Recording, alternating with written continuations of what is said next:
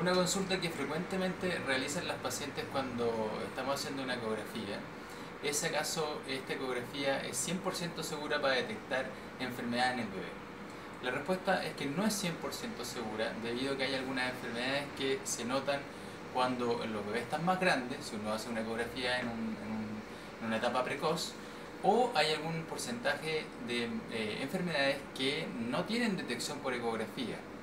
son las menos, pero hay que considerarlo al momento de, que ustedes tengan claro que la ecografía no es 100% segura para detectar el 100% de las enfermedades.